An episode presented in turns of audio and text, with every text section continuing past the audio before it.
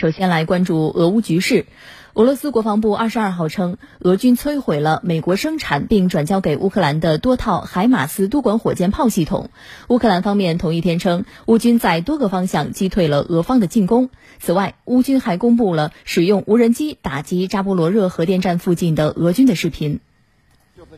俄罗斯国防部发言人科纳申科夫二十二号通报说，七月五号至二十号。俄军使用高精度地基和空基武器，在顿涅茨克地区摧毁美国生产并转交给乌克兰的四套海马斯多管火箭炮系统的发射装置和一辆运输装填车。另据报道，俄军当日对苏梅、切尔尼戈夫等地区进行了大规模炮击。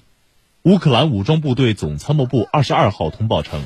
乌军在克拉马托尔斯克、巴赫穆特、扎波罗热等方向击退了俄军的进攻。此外，俄军继续试图控制乌格列戈尔斯克发电厂，但未获成功。乌克兰国防部情报总局二十二号发布视频称，乌军使用无人机对扎波罗热核电站附近一处俄军营地以及军事装备进行了打击，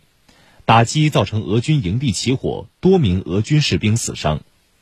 俄罗斯媒体二十号报道称。扎波罗热核电站当天遭到乌军无人机的袭击，造成核电站行政大楼起火，多名工作人员受伤。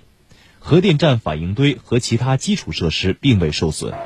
乌克兰总统办公室主任伊尔马克二十二号表示，乌克兰需要及时获得更多的武器，以便在冬天到来之前结束冲突。